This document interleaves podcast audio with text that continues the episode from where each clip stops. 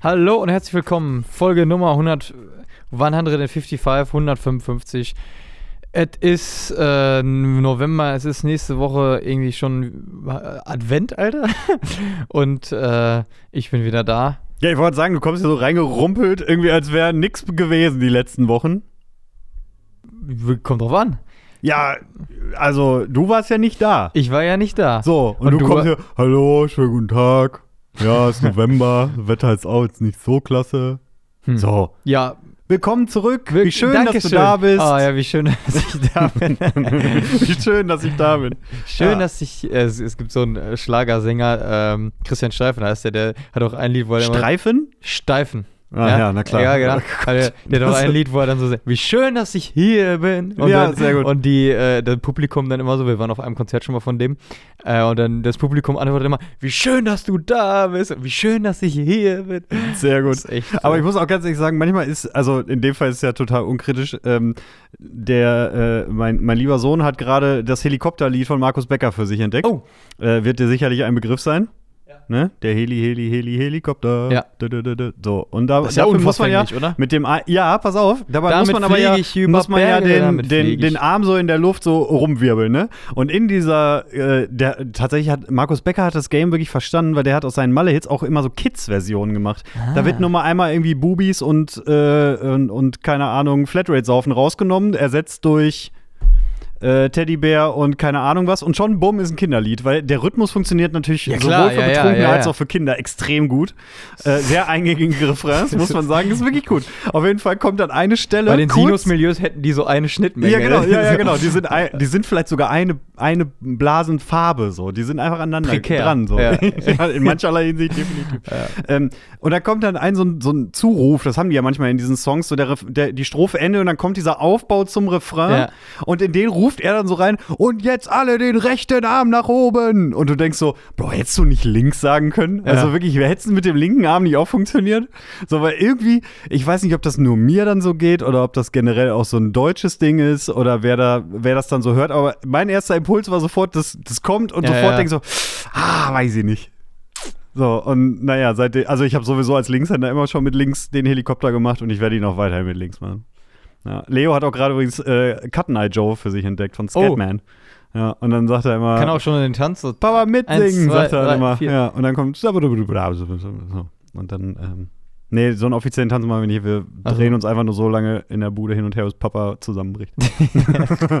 genau, so, also, Tobias, willkommen zurück. Ja, vielen Dank. Wie schön. Wie, wie schön, ja. Ich muss aber auch zugeben, ähm, dass ich so nette Gäste hatte, dass äh, ich dich zwar vermisst habe und Ja. regelmäßig an dich gedacht habe, ja. ähm, aber die haben mir über den Schmerz auf jeden Fall auch ein bisschen hinweggeholfen, muss ich sagen. oh, das ist gut. Ja, also äh, nochmal vielen Dank an meinen Bruder und auch an äh, Lena für das schöne Gespräch letzte Woche. Es war wirklich spannend und es hat auch im Vorfeld, so die Absprachen haben wirklich dann auch Spaß gemacht. Es war wirklich, wirklich schön und dafür ein herzliches Dankeschön nochmal. Ja.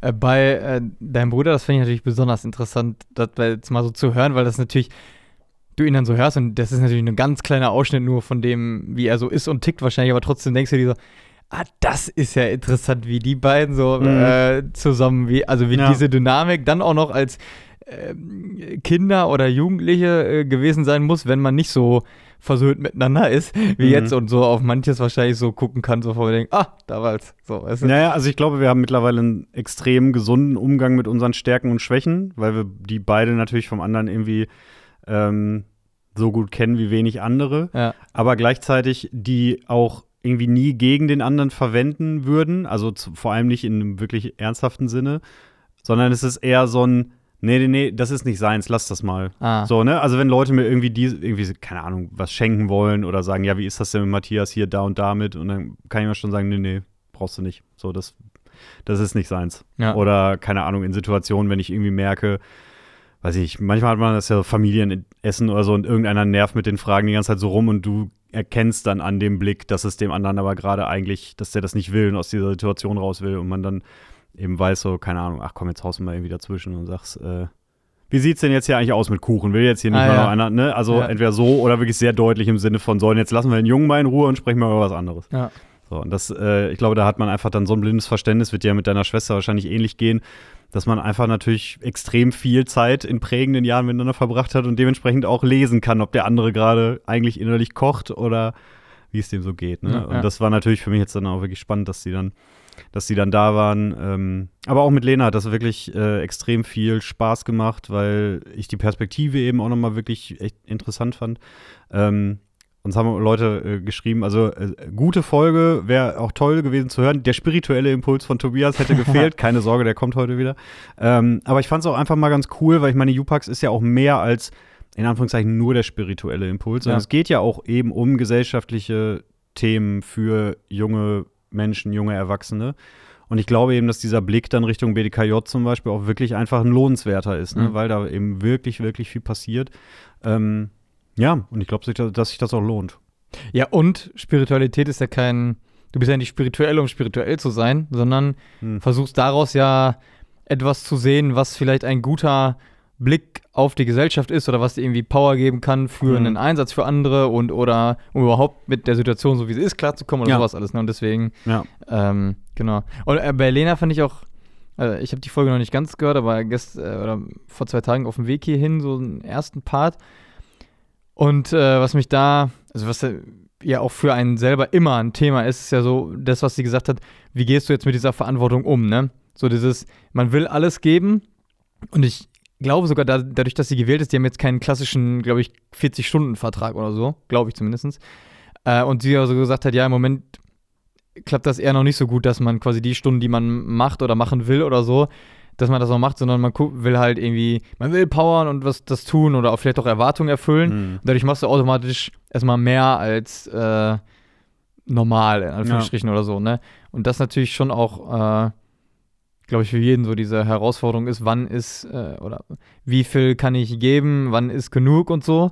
Und äh, ich mich da auch so wieder, weil das quasi ja dann auch quasi direkt nach meinem Urlaub und ich fange jetzt wieder an, so war. Und ich auch direkt so dachte, boah, ja, genau, das kenne ich halt, dass wenn du irgendwie, weiß ich nicht, dann hast du eigentlich schon Feierabend, aber die Gedanken kreisen trotzdem nur darum. Oder du hast trotzdem, oder du bist trotzdem irgendwie so angespannt, weil du das Gefühl hast, oh, muss ich was machen oder irgendwie, oder man, äh, genau, einfach nicht so ein bisschen aus, diesen, aus dieser Gedankenwelt herauskommt und sagt, so, jetzt ist ähm, Alltag oder jetzt ist das halt wichtig, so. Oder selbst wenn Gedanken kommen, dass das halt okay und gut ist, weil dann entweder mache ich jetzt was damit oder ich wurde dran erinnern und fertig so, ne? Ja. Das fand ich ganz spannend und hat dann auch nochmal äh, mich dran erinnert, an was, ähm, äh, an einen Podcast, den ich mit Jürgen Klopp gehört habe, ne, dem Fußballtrainer, der zum Beispiel auch gesagt hat, dass das eine Sache war, die er äh, mittlerweile gut kann oder sehr gut kann, dass er sagt, so während der Zeit, die ich arbeite, gehe ich all in. Also ich, ich gebe alles, ich, ich, gebe alles sozusagen für meinen Job, so, ne? Aber die Zeit, in der ich das mache, die bestimme ich. So, ne? Also so nach dem Motto, äh, wenn ich am Start bin, dann 100% und dann gebe ich Gas und dann mache ich das auch mit all der Kraft, die zur Verfügung steht, so. Aber wie viel das ist und wo da die Grenzen sind, das muss ich selber setzen, so, ne? Und äh, gesagt hat, dass er das früher nicht gut konnte und mittlerweile das aber gelernt hat. Und das fand ich sehr, finde ich sehr, ähm, es scheint sich sehr zu lohnen, äh, da so eine äh, Fähigkeit zu entwickeln, zu sagen, okay, äh, äh, Halbgas gibt es irgendwie nicht und in der Zeit, wo ich, wo ich arbeite oder äh, Freizeit habe, da mache ich das mit vollem Engagement, so gut es geht. Und in der Zeit, wo das nicht ist, das ist es aber auch nicht. So. Mhm. Ja, ich glaube gerade auch, dass diese Trennung von, aber wenn es jetzt gerade nicht ist, dann ist es auch nicht. Ähm, auch jetzt durch die letzten Jahre und durch diese Verschiebung auch mit Homeoffice und so weiter nach wie vor vielen, vielen schwerfällt. Ähm, weil man immer auch diese Erreichbarkeitsvorgaben hat, gerade, also je nachdem jetzt so dein Job und mein Job, wo einfach auch theoretisch immer mal was einfliegen kann. Ja. Ähm, da hast du halt eben nicht so sehr Feierabend, wie das früher der Fall war. Also ich kann mich zum Beispiel einfach nicht dran er- oder kaum dran erinnern, wirklich seltenst, dass ähm, mein Vater, der einen klassischen, äh, mehr oder weniger 9-to-5-Job im öffentlichen Dienst hatte, dass der mal samstags los ist, weil irgendwas Dringendes war. Und der war auch stellvertretender Leiter vom Einkauf in der Klinik und so, also jetzt auch nicht irgendwie, äh, der, also jetzt nicht, nicht despektierlich gemeint, aber nicht einfach nur irgendein Sachbearbeiter, mhm. sondern schon jemand auch, der, der Entscheidungen getroffen hat und der äh, auch Verantwortung hatte, aber da kann ich mich nicht dran erinnern, dass man da gesagt hat, so und jetzt hier aber Samstag, da ist jetzt was Dringendes oder dass da um, um 18 Uhr irgendwie regelmäßig noch das Telefon ging. Das kam zwar mal vor, dass man da irgendwie den, da jemanden dran hatte, aber für unsere Generation oder auch generell so in, in, der Branche vielleicht mehr, ist das ja auch irgendwie total selbstverständlich, dass mhm. man einfach immer erreichbar sein muss. Und da ist ja dann wirklich die Frage, wo man mal sagen muss, ja, muss man das? Ne? Also sollte man das? Ja, ja, aber da muss wahrscheinlich wirklich jeder einen Umgang für sich finden. wenn erreichbar sein was gemacht hat. Erreichbar sein heißt ja auch nicht, du könntest ja auch sagen, ich sehe, dass angerufen wird, aber ist jetzt nicht. Oder ich entscheide mich aktiv dafür, weil äh, so schlimm ist es ja auch nicht, so nach dem Motto. Ne? Mhm. Ne? Ähm, genau. Aber um das einmal noch abzurunden, was du ja auch erzählt hast, ähm, wie das bei deinem Papa war, bei uns war es zum Beispiel so, dass Mama, die, äh, genau, quasi Buchhaltung auch macht, so, also das wäre dann ein einfacher Sachbearbeiter, so nach dem Motto, äh, dass die schon immer mal wieder Sachen dann irgendwie, weiß ich nicht, Dienstags, Samstags, Sonntagsabends. Ja, guck mal, da sieht man, dass meine Einschätzung vollkommen falsch war. Ähm, ich den einfachen Sachbearbeitern Unrecht getan Irgendwelche habe. Tabellen oder so mitgebracht hat, wo, wo ich dann, was machst du da? Ja, ich muss gucken hier, da stimmt irgendwas nicht und wo quasi hier die, äh, wo der Unterschied in der und der Bilanz herkommt. So, ne? Und wo wir dann teilweise, ah ja, darf ich dir helfen und so. ne, ja, wirklich. Aber, ne, also das von wegen Arbeit mit nach Hause nehmen, da halt manchmal auch bei uns mhm. irgendwie der Fall war, wo man jetzt denkt, ja, komm, ist ja egal, aber was wahrscheinlich schon einen irgendwie prägt oder so, ne? Hm. Bei Papa zum Beispiel eher weniger, aber dafür halt so dieses, weil der ja schon jahrelang in der Lokalpolitik irgendwie unterwegs ist, dass dann irgendwie Leute halt anrufen und irgendwie was wollen. Sag mal, da, da und da mit der Bushaltestelle, wie, da wollte ich nochmal was zu sagen. Und dann bist halt auch ja, irgendwie. Kannst du morgen wieder anrufen. Ja, ja. Nee, genau. ich, weiß, ich weiß gar nicht, ob ich das erzählt hatte. Ich hatte ja hier jetzt schon mehrmals von dem, von dem Tristan Hawks, von diesem Zukunftsforscher erzählt. Ah, jetzt ähm, weißt du, wie der heißt. Sehr gut. Wusste ich das nicht damals? Glaube nicht, aber egal. Hm, okay. Äh, ich konnte es mir eigentlich wegen Horcrux und Horks irgendwie immer ah. relativ gut melden. Aber äh, ist auch egal. Äh, egal, ob ich es wusste, er heißt jedenfalls so. Und der war halt eben in dem, in dem Podcast ähm, von einem ja, was ist der, Journalist, Autor und so weiter, mit dem Sohn dieses Autoren zusammen, die auch irgendwie befreundet sind und keine Ahnung. Und da haben die auch darüber gesprochen, dann habe ich es offensichtlich hier noch nicht erzählt, weil du noch nicht äh, so deutlich nichts, dass mir das klar wird. Und da ging es zum Beispiel eben auch so ein bisschen um diesen Generationenkonflikt in Bezug auf Arbeiten, Arbeitszeiten, so dieses, ja, aber eure Generation will ja gar nicht mehr arbeiten oder will das und dann, ne, so dann, nee, wir wollen es nur nicht zu unserem Lebensmittelpunkt machen und so und wie halt so diese Generationen so mhm. miteinander in diese Diskussion kommen, was man ja auch immer wieder erlebt und ich höre das auch im Alltag extrem oft im Moment von Leuten, die dann so erzählen, ja, aber die wollen ja nur noch so und so. Und auch von, tatsächlich auch von Freunden, die so in meinem Alter sind, die aber selbstständig sind und Leute anstellen müssen. Die reden genauso. Das finde ich dann irgendwie ganz spannend. Ähm, aber so dieses, ja, die Generation will ja nicht mehr arbeiten und so weiter. Und dann äh, sagte dieser Journalist, der auch jetzt schon so um die, um die 60 sein müsste, wo er dann halt auch irgendwie, da ging es so um Überstunden zum Beispiel, und sagt er zu dem Hawks über seinen Sohn, der daneben sitzt, naja, er hier würde zum Beispiel halt auch, bevor der auch eine, eine Überstunde macht ähm, und deswegen zum Beispiel eine Bandprobe verpasst oder so, äh, da müsste schon was passieren. Dann sagt er so, nö, das wird gar nicht passieren. Und dann sagt er, wie, du würdest jetzt, wenn dein Chef dir sagt, eine Überstunde oder so musst du jetzt hier machen, weil, dann sagt er, warum? So, und dann, ist, dann sagt der Vater, naja, wenn man das ja macht für den Chef, auch um gut dazustehen und so weiter, dann sagt er ganz ehrlich, wer bleibt denn heute noch ewig lange in seinem Unternehmen? Warum soll ich mich da bei einem Chef ah, einschleimen? Ja. Ich muss meine Arbeit machen, die muss ich gut machen. Ja. Und ansonsten alles andere muss ich überhaupt nicht.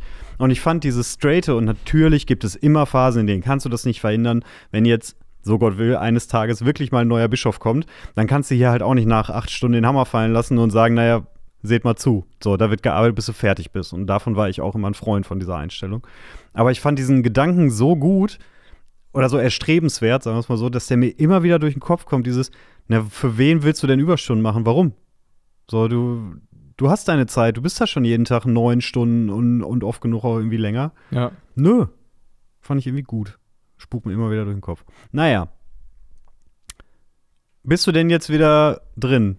Oder spürst du eigentlich noch den Sand zwischen den Zehen. Äh, Zehen. genau. Zehen. Zehen. Füße. Füße unten. Ach so, unten, ja. nicht oben. Es knirscht. Ja, ist ja. Ähm, nö, ich bin ganz gut. drinne, weiß ich nicht, ob ich sonst gut drinne bin oder nicht, deswegen es müsste ja ein besser Auch nicht besser als vorher. Ja, genau, ist äh, keine ähm, kein äh, Produktivitätsanstieg ist erkennbar. Sehr gut. ähm, ach, keine Ahnung.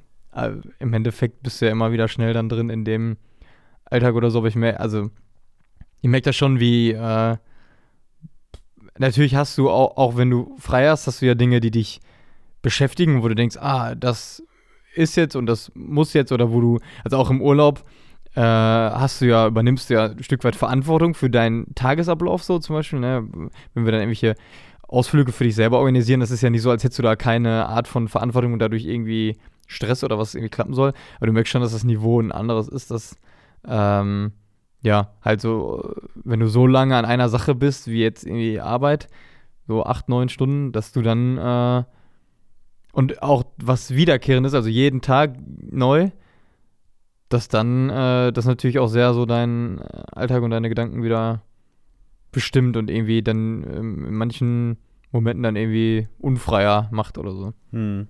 Aber das äh, ja, ist halt so. Ich weiß nicht. Ja. Oder äh, ist so eine Sache, wo man immer weiter noch äh, wahrscheinlich dran, dran arbeiten kann, aber ja, alles gut. Okay. Genau. Und ich, ich leite schon mal direkt hier über zu unserem Thema. Ja, mach sagen, das. Weil äh, das kann ein bisschen Raum gerne einnehmen. Und zwar wollte ich mit dir über das Thema Staunen sprechen. So. Ähm, einerseits, äh, weil ich ja jetzt aus einem Urlaub komme, äh, der sehr schön war und wo ich viel auch über ja, so Landschaft staunen konnte. Zum Beispiel waren wir auf Lanzarote und das ist ja so ganz anders als ähm, hier bei uns zum Beispiel in Europa so eine Landschaft, weil das halt äh, diese Kanarien ja generell alle entstanden sind, weil halt Vulkane ausgebrochen sind. So, also es ist jetzt äh, ja nicht einfach so, ah, dann war eine Kontinentplatte so und die ist eh da und die verschiebt sich nur, so wie hier in Europa, glaube ich. Das ist einfach quasi irgendwann mal aus dem Nix heraus entstanden so. Und äh, zum Beispiel auf Lanzarote waren wir in einem Nationalpark, wo halt vor ungefähr 200 Jahren, also so erdgeschichtlich quasi vorgestern, ähm, ja, ist ja so, ein Vulkan ausgebrochen ist und wo du halt eine, eine halbe Stunde oder Stunde nur durch Landschaft fährst, wo du halt, äh, du denkst halt, das sind Berge, aber ne, das sind dann halt quasi die, die, die, die äh, Vulkane und die Krater sozusagen, von denen die über sind. Und halt äh, durch so Landschaften von äh, ehemal, also von kalt gewordener Lava fährst und dann ist es mal irgendwie ganz rötlich, mal irgendwie pechschwarz und das alles so schroff und dann sagen die, ja, und das Leben kehrt hier sehr langsam zurück. Das sieht man dadurch, dass so ein paar Flechten hier auf den Dings drauf sind, also so ein paar diese weiß-gelben Dinger, äh, weiß ich, ne, so auf, auf diesen Stein drauf, wo du so denkst, okay, wenn das in 200 Jahren passiert ist, so, dann dauert das anscheinend auch ganz Ja. schön, ne? Ähm, und das irgendwie so ein Moment echt zum Staunen, oder wo du so denkst, pff, krass.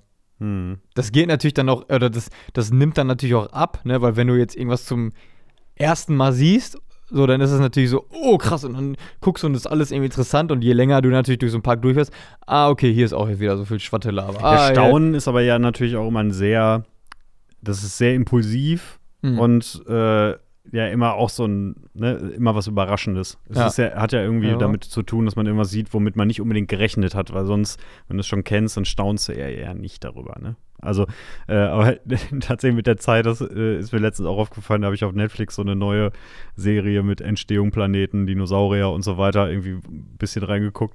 Und da war das auch so ein Moment, wo einfach so Millionen von Jahren und irgendwelche Bakterien, die sich in irgendwie die ersten so und so entwickelt haben, das wurde in so einem Zeitraffer. Und ich saß auch so davor und habe die ganze Zeit gedacht, ich bin der größte Vollidiot der Welt, weil ich dann einfach die ganze Zeit dachte, wie passiert das jetzt eigentlich? Warum ist das jetzt ein Fisch?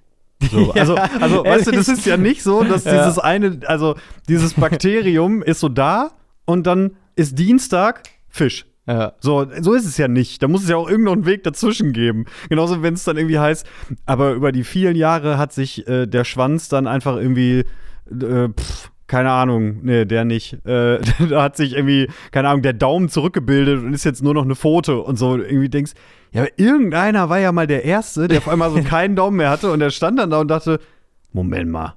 Damit habe ich doch gestern hier vorne noch hier so einen Apfel runtergeholt. Was ist denn das jetzt? Und irgendwie, ja, weiß ich nicht. Also da, da habe ich wirklich auch, da habe ich ein bisschen gestaunt über zum einen mein Nichtwissen und mein absolutes Nichtverständnis und gleichzeitig aber auch über dieses, was Natur da so macht. Und wahrscheinlich staunt man generell in der Natur sehr, sehr oft. Und Ja. in Schöpfung und keine Ahnung. Ich glaube, da ist man schon am häufigsten so pff, Ja, baff, wie Baff. man so schön sagt. ja finde ich. Also, oder zumindestens hast du da die Möglichkeit, wenn du da irgendwie für offen bist, ne? Weil du kannst jetzt zum Beispiel jetzt auch gerade sagen, ich sehe, guck hier aus dem Fenster hinter dir und da ist halt ein Baum und da fallen die Blätter jetzt so langsam ab und die sind ja jetzt auch, also es ist ja auch im Grunde genommen wahnsinnige Farben, die du da siehst, ne? Mhm. Sonst im, im, im, im, im äh, Sommer ist der komplett so grün und auf einmal so hier so ein bisschen ganz helles das Grün kennst du und dann ja. noch gelb und ja, aber wenn du mal so ein Blatt dann abpflücken und halt dir mal so ganz von nah angucken würdest oder selbst, selbst so ein normales grünes Blatt oder so, wenn, du, wenn das ja aussieht wie so Adern, die dann irgendwie da Die so durch, Zellen, ja. ja, da- das ist ja, also, ja. der, also ja, aber deswegen Detail meine ich ja, es, es ist, du hast es aber schon tausendmal gesehen und deswegen ist es halt ja nichts Besonderes. Wenn das jetzt ein Baum wäre, der aber mit äh, violett-pink gestreiften Blättern irgendwie hier stehen würde, wo Mhm. die abfallen und sich so verändern, würdest du beim ersten Mal auch staunen und denken, krass, wie sehen die denn aus? ah ja, okay. Ne? Also es ist, glaube ich, also das, ich glaube, der, also der, der Erzfeind vom Staunen ist Gewohnheit. Naja. Weil man so, ja, pf, kennst ja alles schon. Und ganz ehrlich, heute staunt ja auch irgendwie niemand mehr, wenn er in den Zoo geht und einen Löwen sieht. Mhm. Außer den kleinen Kindern, die das dann irgendwie neu erleben, realisieren und so. Aber kein Erwachsener läuft da irgendwie vorbei und sagt, ein Löwe, krass. Sondern, also man sagt schon, oh wow, ne? Ja. Tolles Tier, Elefant, super groß, aber da fällt ja keiner mehr um. Wenn du jetzt aber irgendwie, weiß ich nicht, als wir vor ein paar Monaten das erste Mal im Kölner Zoo waren und da wirklich so ein Nilpferd auf, also du, die sind genau an der Glasscheibe. Die Glasscheiben sind halt einfach turbodick, deswegen ja. täuscht die Perspektive extrem. Die sind eigentlich einen Meter weg und du denkst, diese fünf Zentimeter vor dir. Aber da staunst du halt auch, wenn die auf einmal so Zähne haben, die langsam wie ein Kinderarm. So, da staunst du, weil du das aber nicht so oft zu sehen kriegst. Aber über einen Löwen staune ich nicht mehr. Also, tut mir Hm. leid, Jungs, aber äh, da ist, nee. So, da muss schon immer wieder irgendwas Neues kommen. Ja, ja, ja. Sonst verrückt, passiert ne? das nicht. Dass wir immer, das halt, ja. Oder es muss was sein, was wir immer wieder sehen und es immer wieder nicht verstehen, glaube ich. Weißt du, so, keine Ahnung, wenn ich jetzt in den Himmel gucke über Sterne und Sternschnuppen und so, könnte ich immer noch staunen. Mhm. So, das finde ich immer noch irgendwie beeindruckend, spannend, weil ich es einfach nicht kapiere. Wenn du dann anfängst, dich da reinzudenken und zu denken, also sind die jetzt noch da? Sterne sind doch schon weg. Sind doch schon so erloschen. Genau, die sind ja nicht mehr Also da. manche, Warum sehe ich die? Okay, Lichtgeschwindigkeit. Ja, schneller, langsam. Also ist er jetzt weg oder nicht? Und dann kommt irgendwie, nee, nee, es gibt schon Sterne, die sind noch da und manche nicht. Aber ich sehe sie schon gleichzeitig. Siehst du, und Ja, schon, so, ja. Da staune ich dann immer noch. Aber Dinge, die man irgendwie, wenn man so hingenommen hat, ich glaube, da hört das dann halt irgendwann auf. Es gibt auch in der Physik, das ist so ein Experiment, das haben wir, glaube ich, auch in der 8., 9., 10. Klasse irgendwie gemacht, dass äh, so dieses typische, wenn du hinguckst, ist es da, wenn äh, nicht, dann nicht. So, weißt du, sagt dir das was? Ist das nicht Schrödingers Katze Ja, oder so? Mit so, diesem genau. irgendwie, die Katze, ist die Katze eigentlich in der Box, wenn du sie nicht siehst? Ist das nicht Ja, das? genau, aber das basiert ja, glaube ich, auf einem, auf einem Experiment. Das Ah, haben wir ja, damals okay. auch, auch, so irgendwie äh, gemacht. Ah, das war irgendwie, wenn du so ein Teilchen durch so eine Verengung schickst oder ich war. Ah, Da ich müssen jetzt hier die Physiker müssen äh, ja ran. Ja. Wir, wir haben gar keinen Spitznamen für die Follower, ne? Also die Physiker unter euch äh, und Physikerinnen, Ja. ähm, wäre gut, wenn ihr uns das mal für Idioten erklärt. ja, genau, genau. Ne? Das ist gut. Da, ähm, das wäre schön. Genau. So, und warum ich das Thema auch mitgebracht habe, ist, dass wir uns am Samstag äh, in der Vorlesung mit einer Bibelstelle intensiver auseinandergesetzt haben, äh, wo dieses Staunen sehr wichtig oder besonders ist. Und zwar ist es ähm, eine, wenn du so willst, eine Heilungsgeschichte. Da ist so eine, also im Grunde genommen, äh, genau, kennt man das dafür, so nach dem Motto, da ist eine Frau, so, und die berührt nur Jesus Gewand und dadurch wird sie geheilt. So, das kennt man wahrscheinlich so ein bisschen, äh, oder hat man vielleicht schon mal gehört. Ne? Und es ist halt, diese Frau leidet, steht da an Blutfluss und irgendwie schon zwölf Jahre lang und so. Äh, also sprich eine ganz, ganz schön lange Zeit und der hat schon irgendwie eigentlich komplettes Geld für, dafür ausgegeben, dass sie geheilt werden kann, ist zu Ärzten gegangen und sowas alles. Äh, und jetzt ist es aber so, dass sie halt weiß scheinbar, dass Jesus irgendwo da ist und es ist eine große Menschenmenge um Jesus herum, der ist auch auf dem Weg, der geht irgendwo hin, so. Ähm, und dann kommt natürlich die Fantasie auch noch so ein bisschen dazu, aber es ist so, da quasi, sie äh, will unbedingt zu Jesus hingehen, ne, und schafft es, sein Gewand zu berühren. Ich glaube, da steht sogar den Saum seines Gewandes so. Ähm, und in dem Moment strömt irgendwie eine Kraft aus.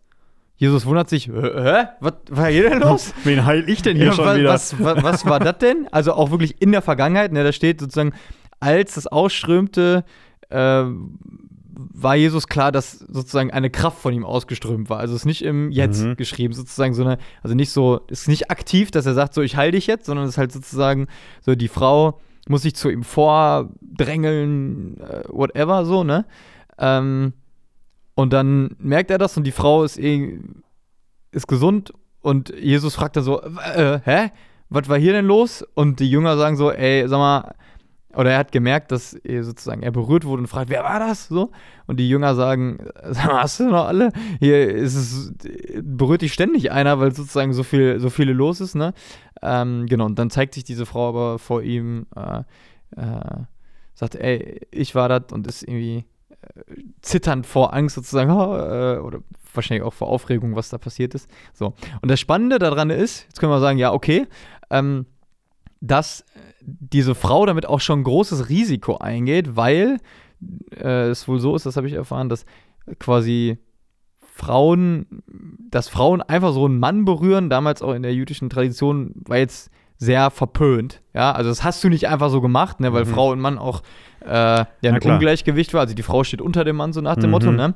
Dann war es noch so, dass sie äh, an diesem Blutfluss litt, sprich sie auch irgendwie als unrein galt. Also nochmal. Was ist das denn überhaupt für ein altertümlicher Begriff für welche Krankheit? Ja, wahrscheinlich geht es irgendwie um. Äh, Ist das sowas wie äh, äh, hier dünnes Blut? So, dass nee, das wahrscheinlich, also das ist, glaube ich, nicht zu 1000 Prozent klar, aber es geht wahrscheinlich um äh, Unterleibsdinge. So. Ähm, Ah, nee, tut's nicht. Nicht? Nee, das scheint äh, Arteriosklerose. Mhm.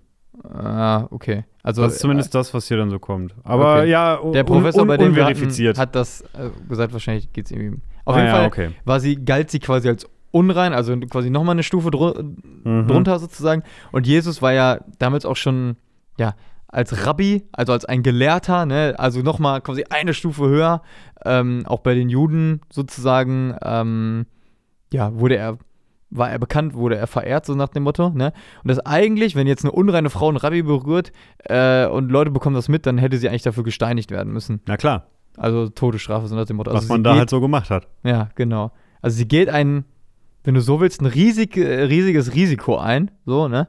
Äh, um ja, mit Jesus in Begegnung, Berührung zu kommen, whatever, ne? Und ähm, genau, als Jesus das merkt, staunt er sozusagen einerseits, also wenn es natürlich vorausgesetzt, dass er dann diese Frau oder weiß, äh, worum es bei dieser Frau geht und so weiter, ähm, staunt er quasi so über ihren Mut, das zu machen, den Willen, so, ne, und wahrscheinlich auch, dass sie auch nach zwölf Jahren, seitdem sie an so einer Krankheit leidet, immer noch nicht aufgegeben hat und so, ne. Also er staunt einerseits über diese Frau und sagt dann, dein Glaube hat dich gerettet, ne, Mhm. also sagt, äh, er sagt jetzt zum Beispiel ja nicht, dein Glaube an mich oder dein Glaube an Gott oder so hat dich gerettet, sondern dass diese Frau überhaupt noch so eine so einen Willen hat, dass sie gesund wird, dass diese Frau überhaupt das, den, das Risiko auf sich nimmt, etwas zu tun, was, was ich eigentlich nicht gehört habe, wo sie sagt, wo sie davon ausgeht, das kann mich vielleicht retten oder mir helfen, so, ne? Mhm. Diesen, äh, diesen Mut, diese innere Kraft, diese Motivation nennt Jesus Glaube in dem Moment, ja? Ja, zumal er ja aktiv auch gar nichts getan hat, dann offensichtlich. Also ja, genau. Also es wird so, also genau, und das er hat ja so, dann nicht Hände aufgelegt oder irgendwas gemacht, sondern er ist ja einfach nur quasi vor ihr hergegangen oder wie auch immer und sie hat ihn berührt. genau. So, also er hat ja nicht Und deswegen gewirkt. staunt, genau, und deswegen staunt er auch über das, was da passiert ist, also über diese Kraft, die von ihm ausgeht. so er guckt so in seine Hände so, wow, Alter, ja, ja, so oder so ähnlich. cooler Typ. Ja, genau. Ja. Ähm, Wobei, weißt du, was ich mich frage? Ähm, wenn die Jünger quasi sagen, so, du wirst jetzt hier ja überall die ganze Zeit berührt und so, ne? Und äh, dann- also frage ich mich dann, sind da noch mehr Leute geheilt worden, mhm. weil sie ihn berührt haben? Oder eben oder nicht? Was ja dann die nächste Frage aufwirft, warum nicht? Also haben sie entweder den Glauben nicht, der sie aber gerettet hat, also die andere Frau, oder ist es, ne, oder ist es die, ähm, wie soll man sagen, der, der Weg dahin eigentlich, weil was sie auf sich genommen hat, um ihn zu berühren und so, während die anderen sich in Anführungszeichen nur am Straßenrand so ein bisschen gedrängelt haben und Hauptsache einmal anfassen, so Ja. ungefähr. Finde ich dann irgendwie schon wieder als weiterführende Frage auch spannend, was denn mit den anderen eigentlich da Ja, ist total wichtig, weil, also gut, erstmal können wir ja sagen, wenn du von irgendwas geheilt werden willst oder musst, dann muss ja erstmal was sein. also, Ja, ja, ne, wenn Ja. äh, irgendwie alles tutti ist, so dann und, und ich nichts in Anführungsstrichen brauche oder von Jesus will, vielleicht, so, Mhm. dann nicht. So. Und in diesem besonderen Fall wird zumindest so, wie ich das jetzt auch, also eine Möglichkeit, das zu deuten, ist halt so nach dem Motto, dass äh, diese Frau, weil sie so ein großes, weil sie so ein großes Risiko eingeht, weil sie so viel aufs Spiel setzt, dass sozusagen ähm, sie dann dafür bereit ist, dass sozusagen äh, Jesus etwas Besonderes tun kann oder so eine besondere Kraft äh, fließen kann. Also dass es schon auch auf diese gegenseitige ähm, Beziehung dann ankommt. Ne? Also dass sie, auch, äh, dass sie sozusagen diese Kraft, diesen Mut hat, auf Jesus zugeht und auch, dass Jesus schon irgendwie wer Besonderes ist, so, weil äh, da stand ja, also da steht, äh, wird ja auch vorher beschrieben, dass sie zwölf Jahre lang schon zu vielen Ärzten gegangen ist und alles versucht hat, so nach dem Motto. Und es war halt aber noch niemand der Sohn Gottes, so, weißt du? Ja, ja. Ähm, also es ja. halt kommt schon auf dieses Gegenseitige an. Also äh, Jesus sagt ja zum Beispiel auch nicht, du hast dich selber gerettet, sondern er sagt, dein Glaube hat dich gerettet. So.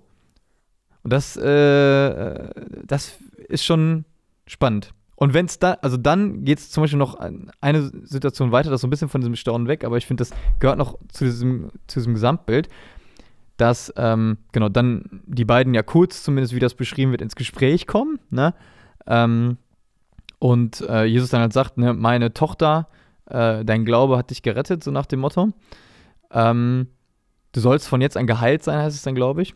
Und das Spannende ist, äh, in diesem ganzen Punkt ging es ja jetzt ja nur noch nicht um irgendwie Religiosität oder religiösen Glauben oder so.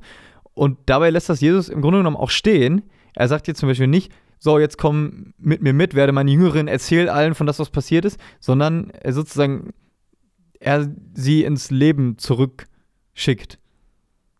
Sozusagen. Ne? Also, dass er sozusagen auch staunt darüber, was diese Frau äh, ist, wo sie ähm, ja sonst so im Leben aktiv und unterwegs ist und dass er das wichtig findet und Mhm. nicht sagt so, ähm, du sollst jetzt noch viel länger an meiner Seite sein oder so. Mhm. Ähm, das finde ich persönlich auch einen ganz starken und spannenden, spannenden Ausdruck, weil, ich meine, ja, wir als Kirche, wir als Glaubenskommunikatoren, du willst ja immer irgendwie, du willst, dass Leute natürlich auch so ein bisschen aus, aus Selbstzweck, weil du sagst, okay, wenn man was macht, was mehr Leute sehen oder lesen und irgendwie Leute mit dir so unterwegs sind, so, dann ist, wirkt das besser, mehr Follower sieht immer besser aus, als wenn du weniger hast und so. Aber in dem Moment, das einfach mit dieser Heilung sozusagen dann okay ist und diese Frau zurück in ihren Mhm. Alltag geschickt wird und deswegen auch völlig gut und okay ist, wenn wir irgendwie äh, als Menschen, als Kirche anderen Leuten was Gutes tun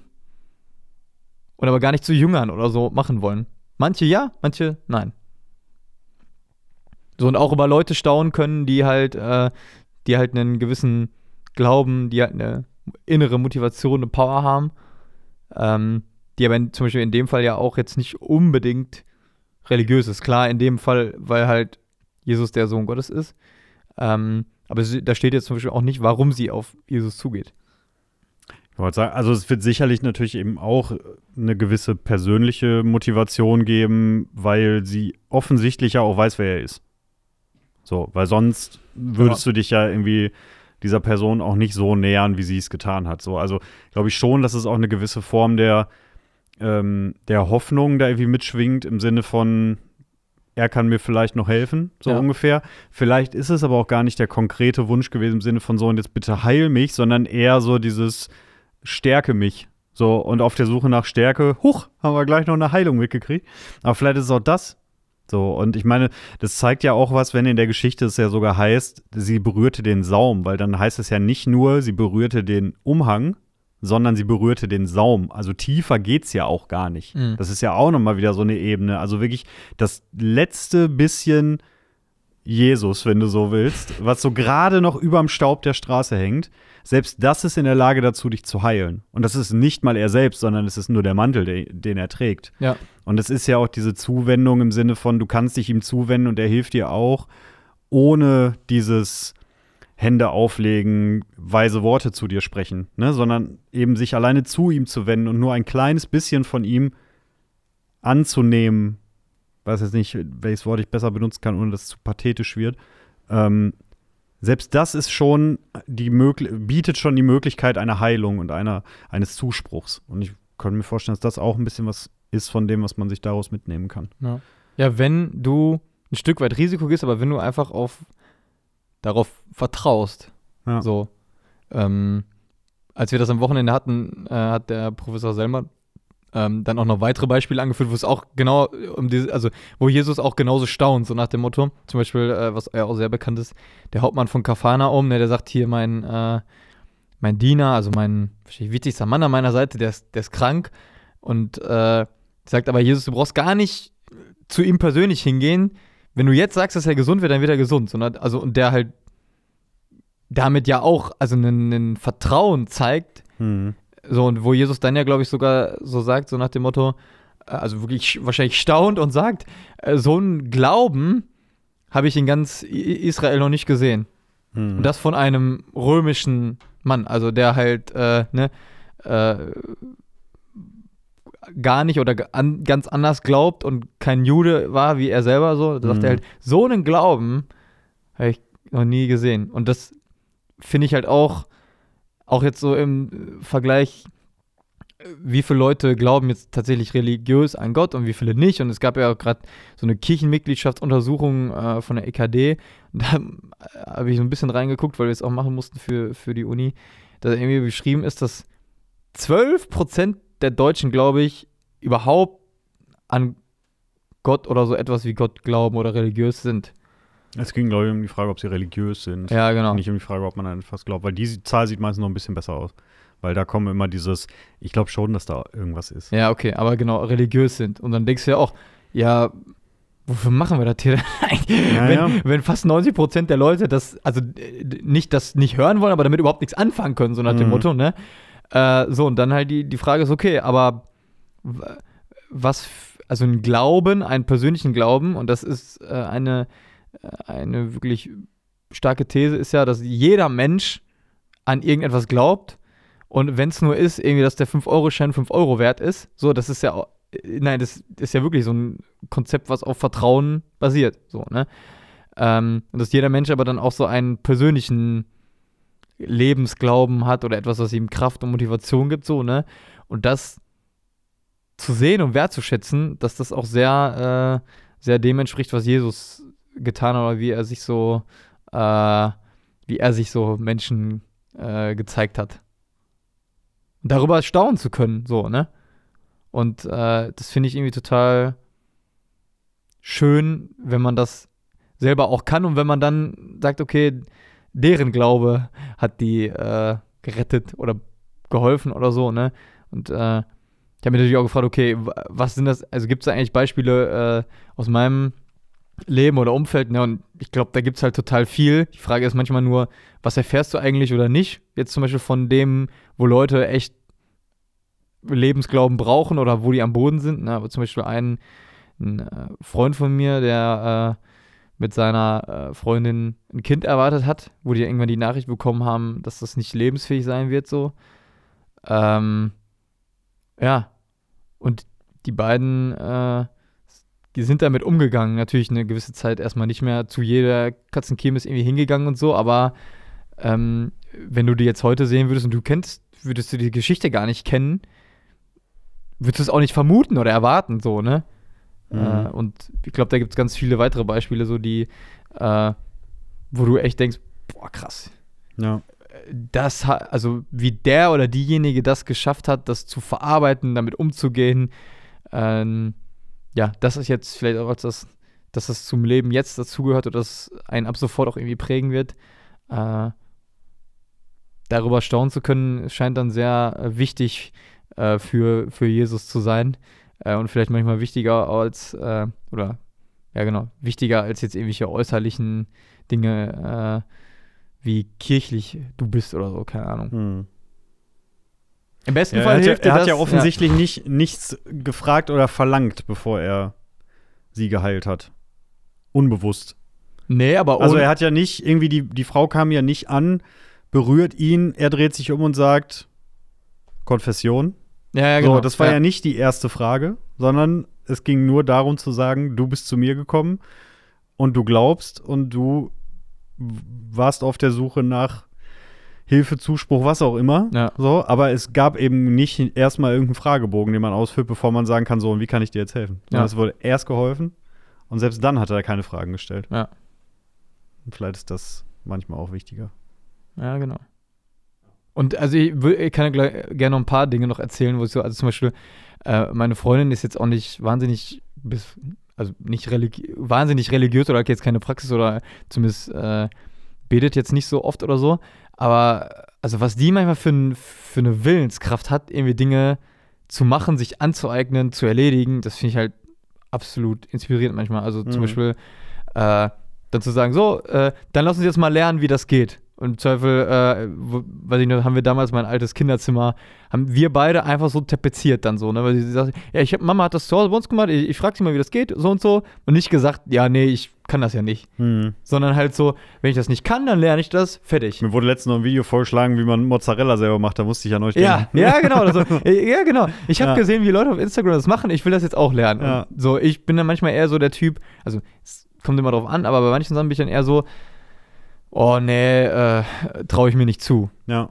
So, das sind dann eher andere Dinge, wo wir uns unterscheiden. Also ich zum Beispiel, glaube ich, jetzt in der Öffentlichkeit dann eher, ähm, ja, der, kein Problem hat mit jetzt auf wen, also auf Menschen, also weniger als ich auf Menschen zugehen und so, aber das finde ich zum Beispiel sehr cool. Oder ein paar von, also ich liebe jeden meiner Fußballkollegen und Kameraden, aber du hast so manche dabei, also äh, zum Beispiel ein, unser ehemaliger Kapitän, der jetzt leider nicht mehr bei uns spielt, Fabi, oder jetzt auch einer bei uns aus der Mannschaft, Hase, ähm, da weißt du, egal ob der äh, jetzt, du hast immer ein gutes oder ein schlechtes Spiel, so nach dem Motto, ne?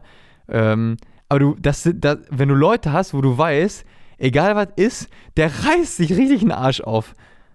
Da, also soll äh, vor so einer innere, also das, die können ja anscheinend gar nicht anders, als äh, eg- auch ob es gut läuft, ob es schlecht läuft, ob Mhm. ich äh, viel Power habe, ob ich wenig Power habe. Aber ich mach, ich, ich gebe so viel, dass das anderen scheinbar auffällt, dass, äh, dass ja, äh, ich immer versuche, was zu machen. So, ne? Und ähm, ja, gerade im Vergleich dazu, wenn du halt andere siehst, die dann irgendwie die Schultern, Köpfe hängen, fallen, äh, hängen lassen oder halt nicht so richtig dann in den Zweikampf reingehen, ich so, ah, der, der will nicht mehr oder der kann nicht mehr oder keine Ahnung was, dann, wenn du dann Leute siehst, die, wo du das Gefühl hast, es wird ja nicht so sein, aber wo du das Gefühl hast, boah, egal ob der jetzt ein gutes oder schlechtes Spieler, der haut immer alles rein. Hm. Vor sowas habe ich irgendwie einen riesen, äh, riesen Respekt und erstaunlich auch vor.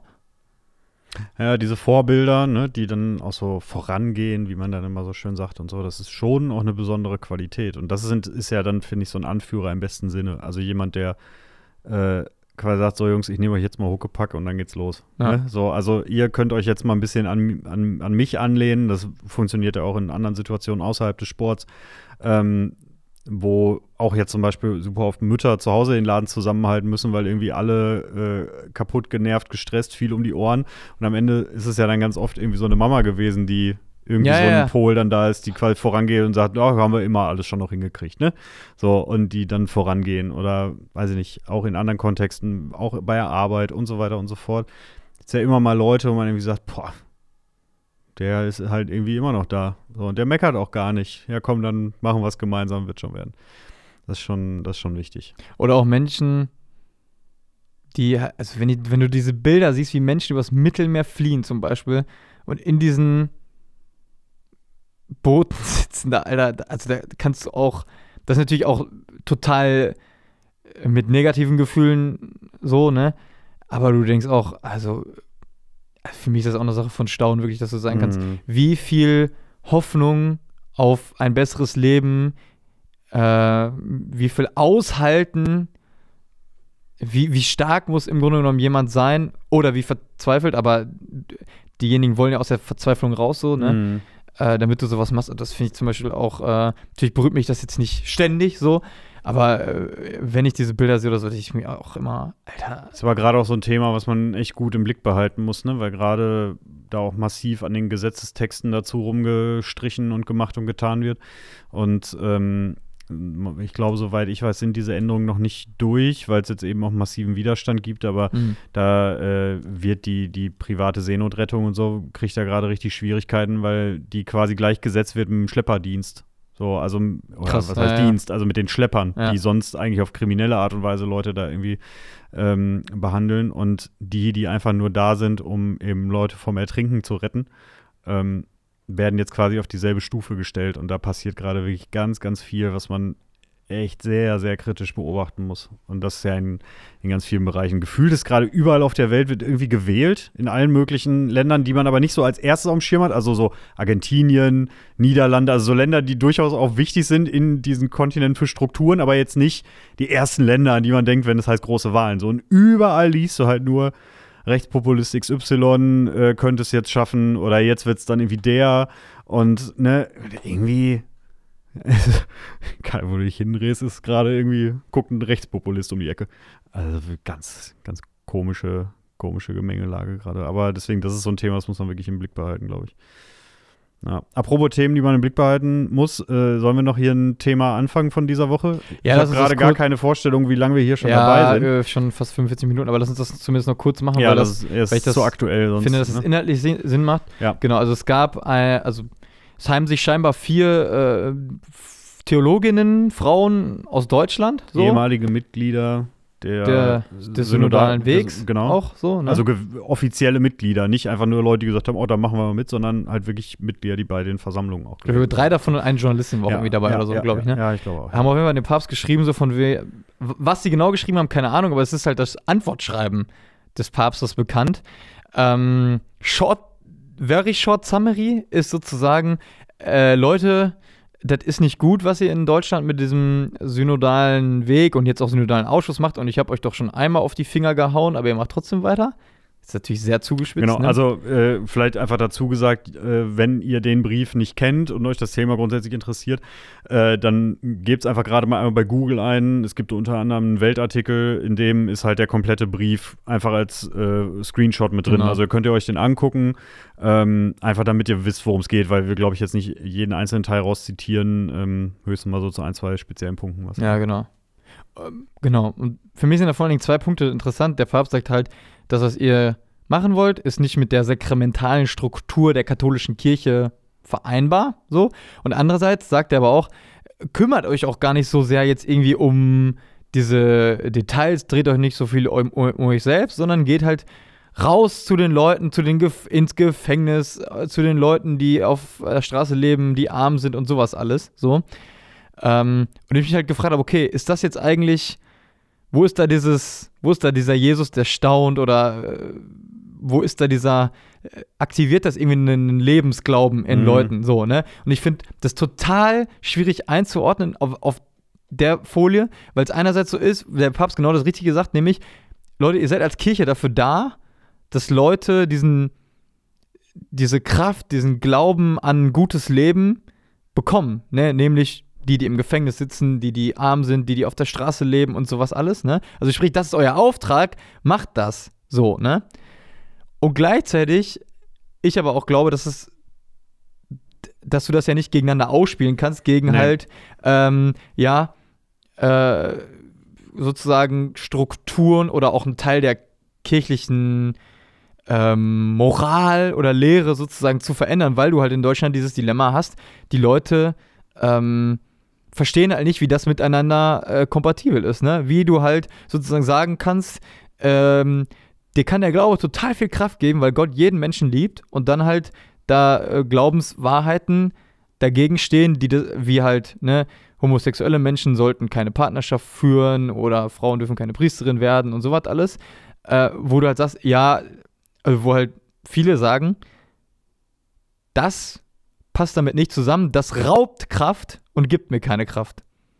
So, und ich glaube, dass du das halt nicht gegeneinander ausspielen kannst, dass du sagen kannst, beschäftige dich auch nicht so viel dafür, äh, damit macht er das, ja. sondern es muss halt äh, im besten Fall äh, äh, geht beides, weil das sozusagen ja die Strukturen und die, die, die Lehre mit dem Auftrag zusammenpasst oder auch daher kommt, ne, aus diesem Auftrag. Und dann kannst du sagen, mein Auftrag ist es, mich dafür einzusetzen, dass Menschen, die im Gefängnis sitzen, eine Perspektive bekommen. Und du kannst sagen, mir ist es, äh, es ist ein absoluter Auftrag, mich dafür einzusetzen, dass Menschen, die äh, homosexuell oder homo ihre Homosexualität leben, dass die das, äh, ähm, dass die wertgeschätzt werden von der Kirche dafür. Vor allem ist es halt ja auch einfach wirklich ein äh, also eine absolute Verkürzung der Tatsachen und ich hoffe eben auch nicht, dass er das wirklich glaubt, dass diese Dinge nicht in einer Gleichzeitigkeit stattfinden können. Ja. So, und ich muss ganz ehrlich sagen, je öfter ich diesen Satz gelesen habe, desto wütender hat er mich gemacht, weil diese Einleitung zu dem, was du sagst, mit von wegen, ähm, geht an die, an die, äh, an die Schwellen unserer Kirchentüren, auf die Straßen, in, äh, in die Gefängnisse, in die Krankenhäuser und auf die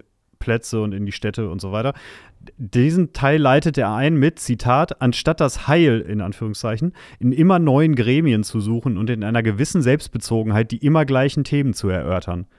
Das ist so eine, das ist, also das, bis dahin war das alles zitiert. Das ist so ein, ich finde, das sagt so richtig aus, das, über das ihr da immer wieder sprecht, das ist doch egal. Weißt du, also das, ja. das spricht so eine, so eine Dringlichkeit den Menschen ab, die darüber sprechen. Und es schließt halt eben genau, was du schon sagst, es schließt halt so ganz viele Themen einfach aus. Es sag, also das, das ist so Whataboutism at its best. So, während die einen, man, eine Gruppe beschäftigt sich gerade mit einem Problem, was für sie ein wirklich weltbewegendes ist. Partizipation, Umgang mit queeren Lebensformen und so, also Lebensformen im Sinne, ne, jetzt nicht die Lebewesen, sondern ja. Lebensweisen, sagen wir es mal so. Ähm, so, also die Partizipation, Machtgefälle und so weiter und so fort. Wirklich extrem wichtige Themen, die auch dran sind. So.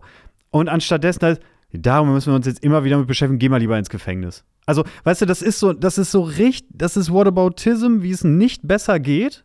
Und was ja auch noch dazu kommt, und deswegen hat mich diese ganze Geschichte halt wieder echt so ein bisschen so, so seufzend, kopfschüttelnd, und irgendwie auch schon wieder so, ja, was hast du halt auch anderes gedacht, äh, mäßig zurückgelassen. Weil, wann ist dieses Schreiben veröffentlicht worden, beziehungsweise welches Datum hat das Schreiben? 10. November, ne? 10. November. Und was war noch am 10. November? Der synodale Ausschuss. Die konstituierende Sitzung so, dieses ja. Ausschusses, der vorbereiten sollte oder der quasi mehr oder weniger Beschlussvorlagen, Strukturen, wie auch immer, vordenken sollte für eben diesen synodalen Rat. Ne? So ja. heißt das Medium. So, da heißt es dann wieder, ich habe doch schon gesagt, das machen wir nicht und so weiter. Und äh, ein Journalist, ähm, von dem ich gelesen hatte, der, wie heißt er? Ich will auch den Namen dann sagen, äh, Matthias. Drobinski, so. ah, ja. äh, hat auch so schön gesagt, naja, er hat es ja nicht verboten. Also er hätte auch sagen können, nee, Leute, ich sage jetzt hier an dieser Stelle äh, ein für alle Mal Feierabend, sondern er hat halt irgendwie zum Ausdruck gesagt, dass er es nicht so gut findet. Aber er hat halt erstmal auch noch nicht gesagt, so, hört jetzt auf. Ja. Da kann man jetzt natürlich sagen, naja, weil das halt auch die letzte Ex Eskalationsrakete ist, zu sagen, äh, so Leute, jetzt hier per Dekret mit flammendem Schwert sage ich Schluss, ja. aus die Maus. Ähm, deswegen will er das sicherlich dann noch irgendwie nicht und versucht es halt irgendwie immer noch so. Ähm, aber ich fand die Art und Weise, wie das dann geschrieben ist und so diese vier Damen, die da jetzt irgendwie geschrieben haben, schreiben natürlich, dass sie es toll finden, wie klar und deutlich er ist und so weiter. Naja, und die andere Perspektive sagt, ja, furchtbar, dass er so klar und deutlich ist.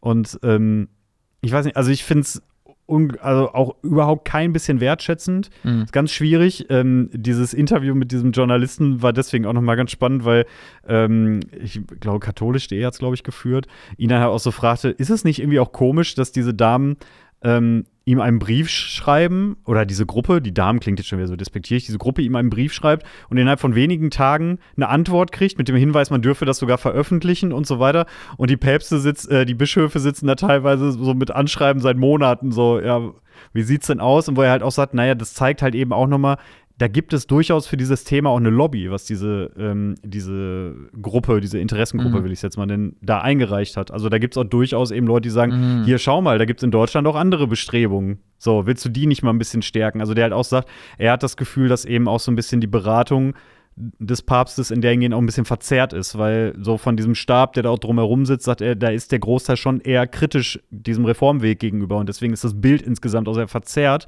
wenn dir halt permanent erzählt wird, hier guck mal, was die jetzt schon wieder machen, was die jetzt schon wieder machen, anstatt dass man da eher so ähm, noch ein paar Betzinger sitzen hat, die halt permanent sagen, wir wollen keine Spaltung, Wir wollen uns aber trotzdem auf den Weg machen und über Veränderungen sprechen. Nein, wir wollen keine Spaltung. Und das halt in demselben, äh, in derselben Wiederholungsrate, wie halt eben von der anderen Seite die Dinger kommen. Ne? Aber es ist halt irgendwie, es ist halt eben weit mehr als einfach nur seine persönliche Einschätzung und sein Statement zu dem, was er da sieht, wenn es eben der absolute Zufall ist, dass es an diesem 10. rauskommt, wenn es in dieser Dringlichkeit dann formuliert wird und so weiter. Das ist schon irgendwie wieder so ein Nackenschlag für viele, ne? Die Gefahr oder eine Konsequenz wäre ja auch einfach, dass du dann sagst, ja, weißt du was, jetzt hat er schon zum zweiten Mal gesagt, dass er das doof findet. Aber was passiert denn? Wir machen es trotzdem. Ja, na klar. So. Also, äh, dadurch, und dadurch bekommt er auch diese, seine Person und aber auch das Amt ja auch eine Beule. Ja, Oder gut, weitere. ja, so, ne? ja na halt, klar. Also, Aber das hat natürlich dann auch wieder was mit, mit Führungsstil zu tun, ne? Und Ja. mit, ähm, natürlich wäre das jetzt wirklich auch irgendwo schwierig, wenn, wenn jetzt von ihm die Ansage kommt, so, jetzt ist hier Schluss, dann äh, stellt das alles auf den Kopf. Und wahrscheinlich fliegen dann auch noch mal ein paar Austrittsgesuche mehr und auch von den Engagierten wird das, gibt das ein Erdbeben und so weiter. Aber das ist ja alles, was, das ist ja nur Taktik, das dann deswegen nicht zu machen. Er, also an sich ist es ja das, was er sagt. Er will es halt nur nicht zum Äußersten bringen. So, aber es ist ja klar, dass wenn Menschen das so ein, wenn das Thema so am Herzen liegt, dass sie sich davon dann halt auch nicht abschrecken lassen. So, und ähm, wenn du von einer Sache überzeugt bist, dann reicht es halt eben auch nicht, wenn irgendeine Autorität, Entschuldigung, äh, Heiliger Vater, irgendeine fiktive, irgendeine Autorität dir dann sagt, nee, machst du nicht. Wenn du davon überzeugt bist, sagst du, danke für deine Meinung, ich kann aber nicht anders. hm. So, und ich glaube, dass es das Richtige ist. Und ich meine, wir haben vorhin schon die Studie ja einmal ganz kurz angesprochen, ähm, wo es eben auch noch mal um diese Befragung ging, wie, also muss sich katholische Kirche verändern? Und wo dann mit einer Abstufung von ich stimme voll zu und ich stimme zu oder ich stimme eher zu. Eher zu, Glaub, eher zu war, glaube ich, der zweite Wert. Aber trotzdem waren diese beiden Gruppen, also Gruppen, die sagen, ich stimme zu oder ich stimme eher zu, dass sich die katholische Kirche verändern muss, um zukünftig noch eine gesellschaftliche Relevanz zu haben. Ich glaube, so war die Frage. Waren Oder grundlegend reformieren. oder grundlegend reformieren, irgendwie so, waren 97 Prozent. Ich glaube 96. Egal, 96. Es waren weit über 90 Scheiß Prozent. Klugscheißer, ey. Weit über 90 Prozent. Ja. So, jetzt kann man wieder sagen, ja, hast ja nur die Deutschen gefragt, frag das in Südamerika, frag das in, ne, so, da kriegst du wieder andere Ergebnisse. Ja, das stimmt. Aber wenn wir immer von Weltkirche sprechen, sind wir ja trotzdem auch ein Teil davon und müssen ja auch sagen können, was uns bewegt.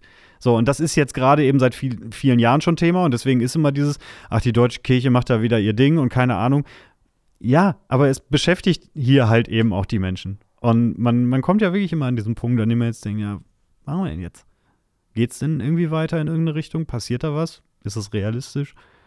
Keine Ahnung. Tja. Aber es war halt mal wieder so ein.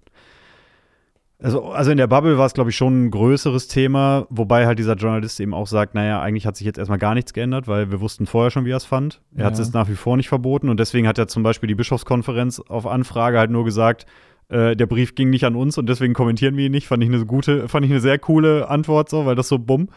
Ähm, und es schwingt ja da eben auch mit, naja, wussten wir ja auch schon, was da drin steht. Also ist jetzt wirklich keine neue Erkenntnis. Das ist eher so, als ob dir quasi über einen Freund nochmal ausgerichtet wird, dass, dass jemand von dir enttäuscht ist, so ungefähr. Deswegen muss man mal abwarten. Das war jetzt natürlich trotzdem Aufreger diese Woche. Ja. Aber äh, vielleicht nochmal als Klammer, wahrscheinlich kann oder würde Jesus gleichzeitig natürlich staunen über die Leute, die ähm, denen eine gewisse Form von Kirche so wichtig ist, dass sie beim Papst mal nachfragen oder es bekräftigt haben wollen Mhm. und gleichzeitig über diejenigen, die sich, äh, die trotzdem oder gerade deswegen zum synodalen Ausschuss gehen ja, oder ja, absolut. so, also, ne, dass, dass das jetzt auch nicht, ähm, dass du jetzt nicht sagen kannst, die eine oder andere Seite ist besser, aber dass du sozusagen staunen kannst über die, darüber, wie wichtig das jemandem ist Ja. und im Zweifel auch darüber, wie wichtig äh, es Leuten ist zu sagen, mir ist, mir ist mein Glaube so wichtig, ich kann nicht anders als auszutreten. Gibt es ja auch Leute, die das so sagen, ne? Also das ist halt äh, natürlich für, also für Leute, die in der Kirche sind, jetzt auch nicht wahnsinnig, das ist keine wahnsinnig gute Botschaft, aber Mhm. ähm, sicherlich muss man das auch irgendwie, äh, oder gibt es die Möglichkeit, das wertzuschätzen. Ne? Ja. So. Und wenn du sagst, äh, äh, mein Glaube äh, sagt mir, dass ich mich für Ungerechtigkeit, äh, gegen Ungerechtigkeit kämpfen soll und dann mache ich das, aber es passiert nicht so, dann. Ja. Äh, es, Aber, ja. man, aber es werden viele weiter dranbleiben und es wird spannend sein, das weiter zu beobachten. Es wird weitergehen. Ähm, wir werden es im Blick behalten. Wir werden es dann auch, äh, denke ich, konsequent hier immer mal mit aufgreifen, sobald sowas irgendwie kommt. Ich glaube, das ist dann auch einfach ein ganz gutes Medium, da zumindest mal so einen ganz kurzen Blick drauf zu werfen. Ähm, ansonsten machen wir jetzt aber für heute erstmal einen Deckel drauf. Ja. Tobias ist jetzt gleich auch schon wieder terminlich gebunden. Oh ja. Ähm, und machen wir heute einfach Schluss, würde ich sagen. Schloss. Ne? Ja. So. Ab jetzt ist erstmal wieder alles normal. Wir hatten jetzt genug Gäste. Bis dann irgendwann äh, Weihnachten und so. Stimmt, genau. Weihnachten stehen natürlich auch vor der Tür. Da haben wir uns noch gar keine Gedanken gemacht, wie wir da sind und wie nicht. Ähm, aber das haben wir, haben wir ja auch ein bisschen Zeit für. Ja. Ne? So, wir wollen euch jetzt auch nicht verschrecken. Erstmal ist der Tobias jetzt wieder da. Alles ist wie gewohnt. Und ähm, daher machen wir es auch wie gewohnt, dass ich jetzt einfach sage: Schönes Wochenende, macht's gut und bis nächste Woche. Tschüss. Tschüss.